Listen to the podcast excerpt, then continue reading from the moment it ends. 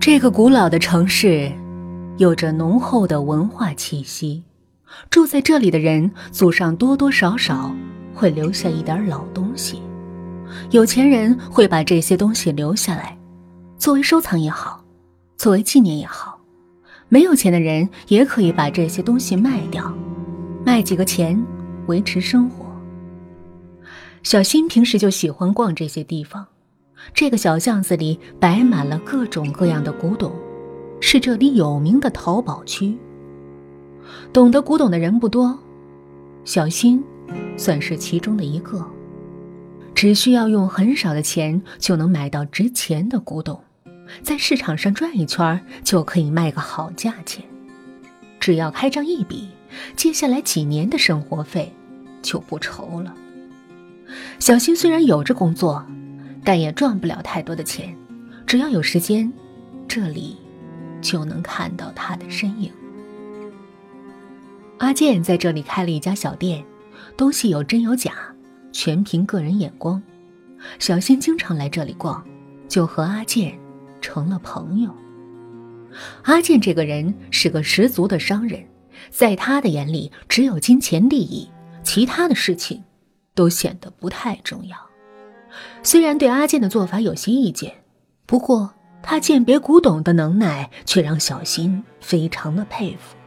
很多时候，小新就在他店里听他讲鉴别古董的方法。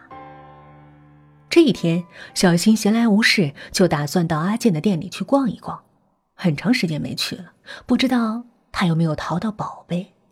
刚走进去，小新就发现店里有一个穿着很普通的女人。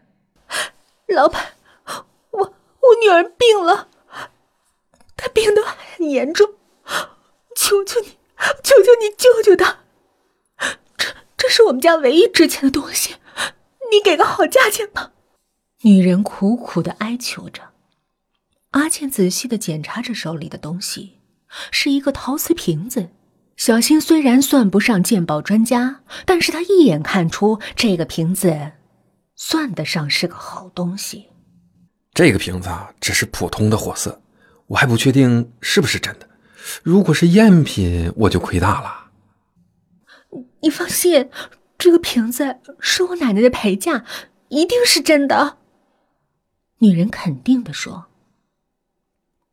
阿健一边看一边说：“我只能给你五百，在其他地方别人不会给你这么多的。我是看你可怜，想帮帮你女儿。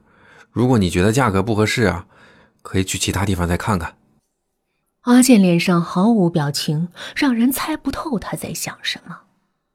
女人眼睛通红，眼泪在里面打转。面对生病的女儿，她急需要用钱。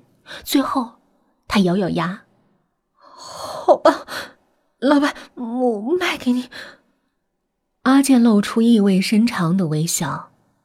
小新看出来了，他这次又能赚不少。女人拿过钱，伤心的离开了。看着他离开的背影，小新的心里有种说不出的难受。这次又赚了不少啊！这个瓶子一看就不是便宜货，你只花了这么一点钱，那个女人啊还等着救女儿呢。小新说话有些酸酸的，表达了他心里的不满。阿健不屑地说：“做生意嘛就是这样，自己没眼光就不能怪别人。我又没强迫他卖给我。”买卖都是双方自愿的。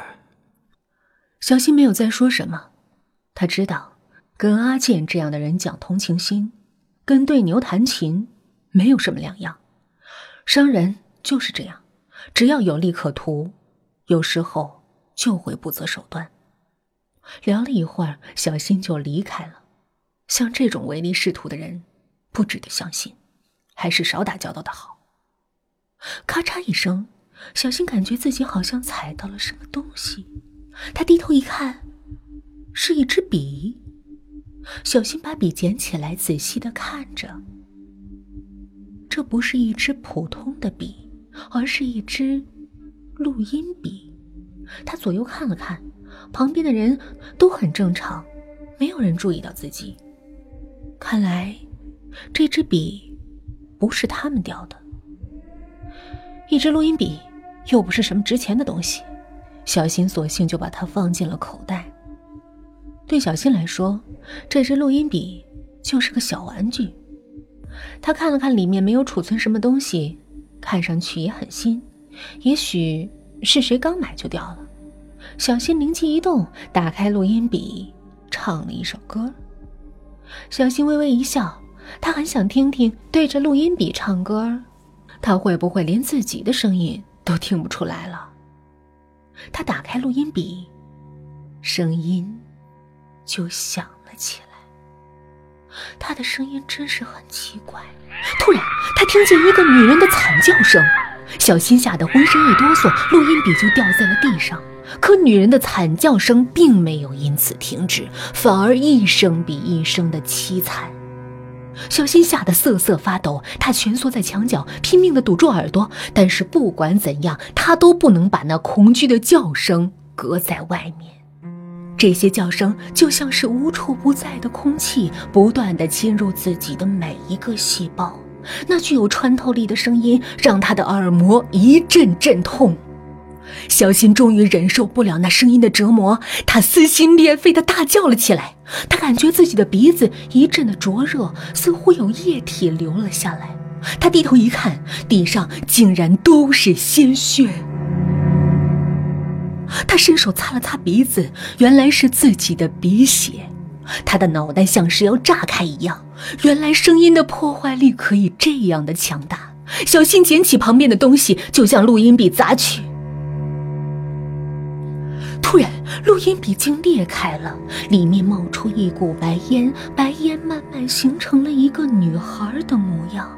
骗子，你们都是骗子，骗我妈的宝贝，我做鬼都不会放过你们！